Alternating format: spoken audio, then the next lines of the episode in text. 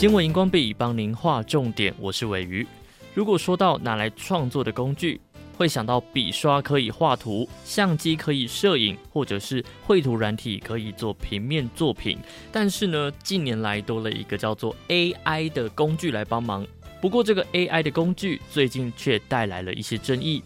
根据 CNN 的报道，在美国有一个艺术比赛，第一名的作品叫做《太空歌剧院》，作者叫做艾伦，是一个三十九岁的游戏设计师。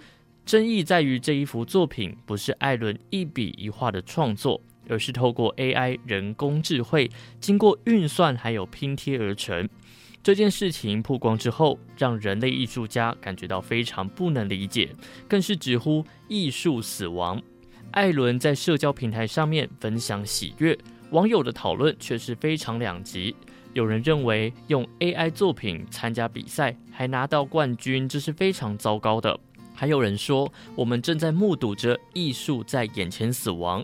当然，也有人担心 AI 会不会取代人类，表示如果就连艺术性质的工作都能够交给 AI，那我们将会面临淘汰的风险。既然如此，这个作品的作者应该要挂名艾伦还是 AI 呢？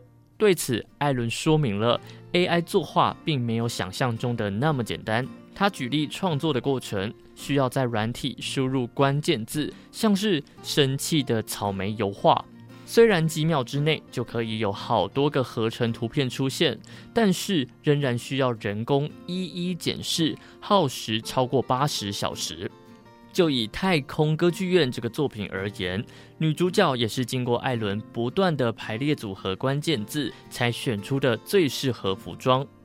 除了女主角，背景还有其他的细节也是如此，前前后后修改了九百多次才完成三幅画。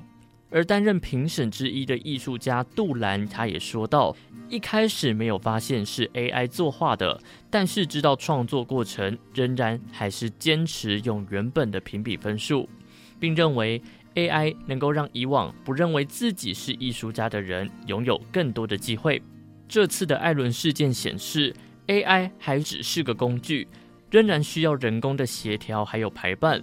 不过未来哪一天 AI 有能力可以完全思考和作画的话，你认为作者应该要挂谁呢？为什么？快到多用心的 FB 看看别人的答案和你是否一样。新闻荧光笔提供您观点思考。